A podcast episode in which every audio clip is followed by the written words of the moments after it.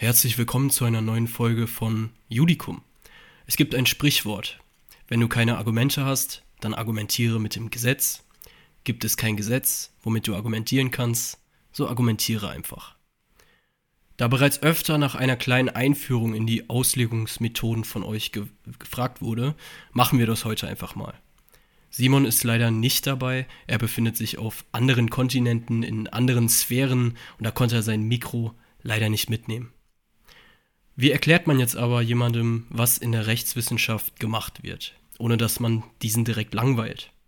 Tatsächlich wirkt es oft so, als finge man an zu erklären, was Jura ist, nur um kurz darauf ein müdes Gähnen entgegengehalten zu bekommen. Eine wenig dankbare Aufgabe. Dennoch versuche ich es hier mal in gebotener Kürze, für Neulinge, aber auch zur Wiederholung. Viel Spaß. Judicum wird euch präsentiert von Talent Rocket der größten Karriereplattform für JuristInnen. Talent Rocket wünscht dir viel Spaß mit der neuen Folge von Judicum. Eine Rechtsnorm ist ja die abstrakte Regelung eines Sachverhalts. Als Jurist bekommt man einen Sachverhalt, der in Verbindung mit einer abstrakten Norm steht. Diese Norm ist die, man könnte sagen, Schablone, welche wir über den Fall legen, um herauszufinden, welche Rechtsfolgen ein gewisses Verhalten hat. Nun kann es aber passieren, dass man der Norm nichts Hilfreiches für die Lösung des Falles abgewinnen kann. Man hat den Sachverhalt und die Norm, dennoch passt die Norm nicht ganz auf den Sachverhalt. Hier kommt Subsumption ins Spiel.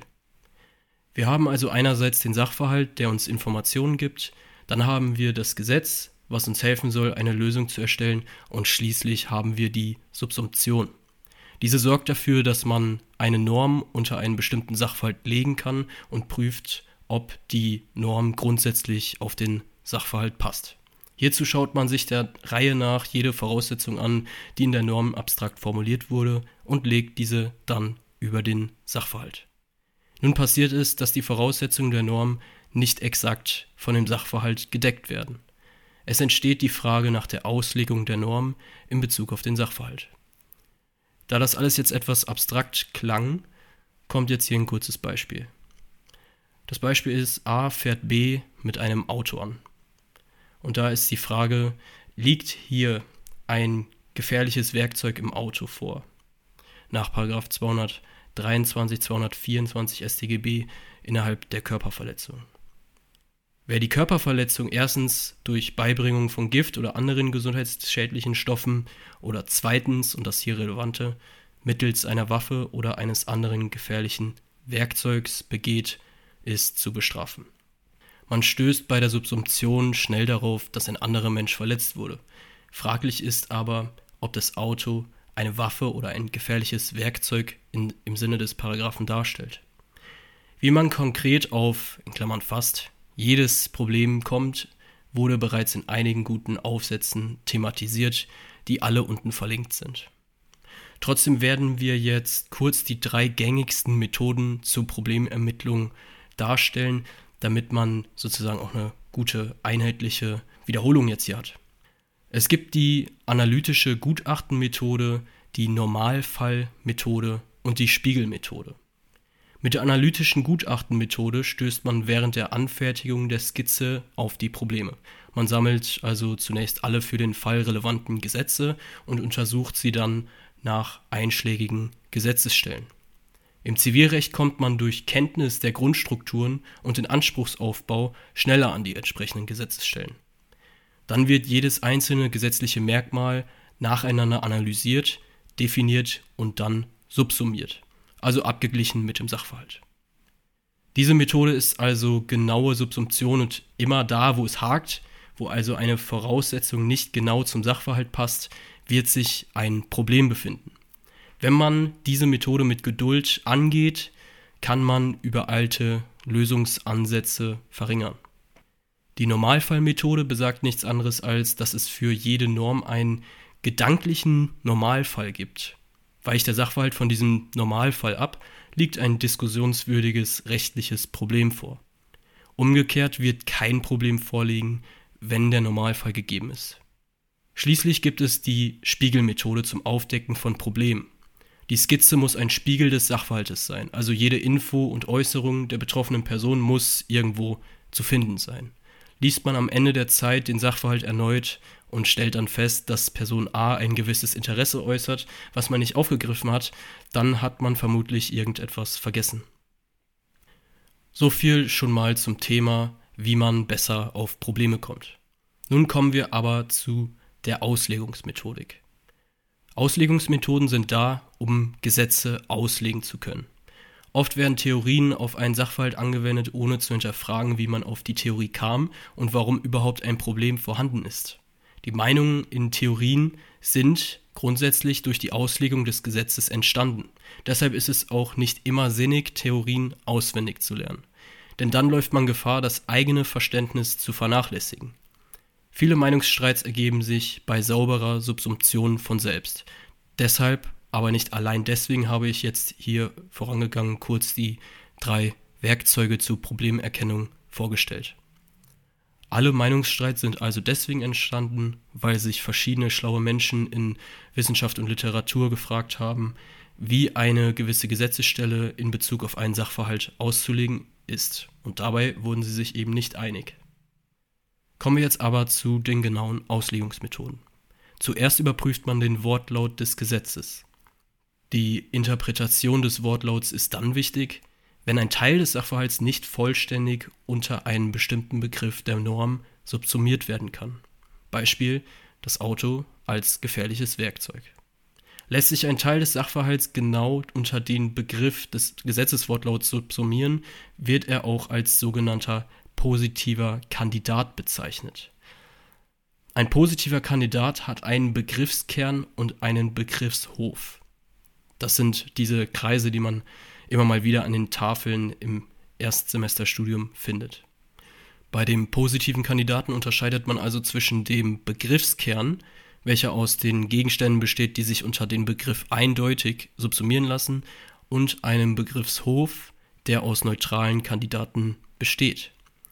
Lässt sich ein Begriff eben nicht unter den gesetzlichen Begriff subsumieren, kann man ihn als neutralen Kandidaten bezeichnen. Solche neutralen Kandidaten befinden sich also außerhalb des eindeutigen Begriffskerns der gesetzlichen Voraussetzung. Ob ein neutraler Kandidat nun von dem Gesetz erfasst wird, kann man durch Vergleichen mit dem positiven Kandidaten herausfinden. Das war jetzt sehr abstrakt, wir kommen auf das Beispiel mit dem Auto zurück. Das Problem lag ja darin, zu beurteilen, ob das Auto ein gefährliches Werkzeug im Sinne der Paragraphen 223.1, 224.1 Nummer 2 StGB war. Die Waffe ist ein positiver Kandidat des gefährlichen Werkzeugs. Das Auto ist erstmal ein neutraler Kandidat und ist vielleicht in den Begriffshof mit einzubeziehen. Wenn die Waffe also ein positiver Kandidat des gefährlichen Werkzeugs darstellt, kann man diese mit dem Auto vergleichen. Unterschiede und Gemeinsamkeiten können hier aufgezählt werden. Im Ergebnis könnte man also sagen, dass ein gefährliches Werkzeug zur Erzeugung eines Schadens dienen soll, was ein Auto in der Regel nicht tut. Eine andere Ansicht ist natürlich wie immer vertretbar. Gemäß Artikel 103 Absatz 2 Grundgesetz wird die Auslegung im Strafrecht aber begrenzt. Der Wortlaut der Norm legt es dem allgemeinen Sprachgebrauch nahe, ein Auto also nicht als Werkzeug einzustufen. Wichtig ist, die Verbindungswörter hier zu berücksichtigen. Denn aus der Verbindung Waffe oder eines anderen gefährlichen Werkzeugs lässt sich die Verbindung des Begriffs der Waffe zum gefährlichen Werkzeug ablesen. So viel zum Wortlaut. Innerhalb der historischen Auslegung versucht man die Entstehungs- und Entwicklungsgeschichte der Norm zu berücksichtigen. Hierbei muss man aber vorsichtig sein, dass man die Norm wegen der gesellschaftlichen Gegebenheiten der Geschichte nicht einfach deswegen anpasst und dahingehend auslegt. Trotz aller Vorsicht kann es nützlich sein, ein historisches Argument anzuführen. So viel also zur Historie. Zur systematischen Auslegung muss gesagt werden, dass die Norm im Verhältnis und im Zusammenhang zu anderen Normen ausgelegt wird. Denn die Normen sind in einem System eingegliedert und stehen in einem Bedeutungszusammenhang. Die Betrachtung der systematischen Eingliederung der Norm als Teil eines Gesamtkonzepts kann helfen, den gesetzgeberischen Willen genauer zu bestimmen. Konkret kann man hier auf den Aufbau der Norm ihre Überschrift, die Überschrift des Abschnitts oder die Stellung zur benachbarten Norm abstellen. Man geht innerhalb der systematischen Interpretation von der Vermutung aus, dass der Gesetzgeber das Gesetz vollständig, widerspruchsfrei und ohne überflüssige Aspekte geschaffen hat. Das heißt, jedes Wort, was man in der Norm findet, soll auch da sein. Und schließlich gibt es dann noch die teleologische Interpretation, auch kurz Telos oder Zweck genannt. Hier wird also nach dem Zweck der Norm gesucht. Ein Zweck ist hierbei der vorgestellte und wünschenswerte Zustand, den es zu realisieren gilt. Man berücksichtigt bei der Auslegung von Sinn und Zweck alle voraussichtlichen Folgen, die sich aus der Anwendung der Auslegungsmethoden ergeben können. Zusätzlich müssen die Folgen ebenfalls an Sinn und Zweck der Norm orientiert werden. Man fragt also grob gesagt immer zwei Sachen. Erstens, wird nach dem Zweck der Norm aus Gesetzgebersicht gefragt, dann wie der Zweck nach heutiger Sicht verstanden werden muss. Das waren jetzt erstmal die Auslegungsmethoden Wortlaut, Historie, Systematik und Telos. Das sind aber noch nicht alle wichtigen Auslegungsmethoden. Es gibt noch die richtlinienkonforme Auslegung. Gemäß Artikel 288 AEUV hat die EU die Kompetenz zur Richtlinienerlassung. Diese sind bindend, jedoch muss die Umsetzung der Richtlinien den Mitgliedstaaten überlassen werden. Diese Erreichung des mit der Richtlinie verfolgten Zwecks kann sowohl durch die Schaffung neuer Gesetze als auch durch die Auslegung bereits vorhandener Gesetze erfolgen. Dabei darf die gemeinschaftskonforme Auslegung aber nicht über den Wortlaut des Gesetzes hinausgehen, insofern dieses nicht analogiefähig ist. Das heißt, alle Gesetze des nationalen Rechts müssen europarechtskonform ausgelegt sein. Dann gibt es neben der europäischen richtlinienkonformen Auslegung auch noch die verfassungskonforme Auslegung. Einfach gesetzliche Normen müssen so weit wie möglich im Sinne des höherrangigen Rechts ausgelegt werden. Wertentscheidungen des Grundgesetzes sollen also in das einfache Recht übertragen werden, insbesondere bei der Beurteilung zivilrechtlicher Generalklauseln. Hier sei noch kurz auf Paragraph 138 Absatz 1 BGB ja, zu verweisen. Das ist das Einfallstor für Verfassungsrecht. Insbesondere bei der Beurteilung zivilrechtlicher Generalklauseln kann diese Auslegungsmethode daher relevant werden. Zur Reihenfolge der Auslegungsmethoden sei abschließend Folgendes zu sagen. Ziel der Auslegung ist, den Normzweck, also das tatsächlich vom Gesetzgeber gewollte, herauszufinden. Dieses lässt sich oft bereits über den Normtext ermitteln. Denn mit diesem Normtext bringt der Gesetzgeber eben seine Regelungsabsicht zum Ausdruck. Das wird auch dadurch deutlich, dass das Bestimmtheitsgebot verfassungsrechtlich verankert wurde. Hiernach müssen Normen hinreichend klar und bestimmt sein. Trotz dem Bestimmtheitsgebot muss die Norm oft in die Systematik der umliegenden Norm eingegliedert und als Ganzes verstanden werden. Dann in der teleologischen Auslegung ist nach den Wertvorstellungen des Gesetzgebers zu fragen.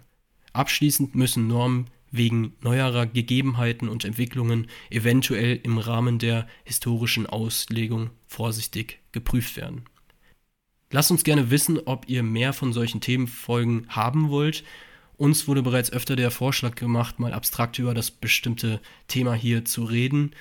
Ähm, in der Beschreibung sind noch Aufsätze für euch, die das, was wir hier im groben erklärt haben, genauer und eloquenter beschreiben. Es lohnt sich also, mal reinzuschauen. Hoffentlich hat es euch was gebracht. Wenn ja, dann lasst uns gerne eine Bewertung da und wir hören uns in der nächsten Folge. Ciao.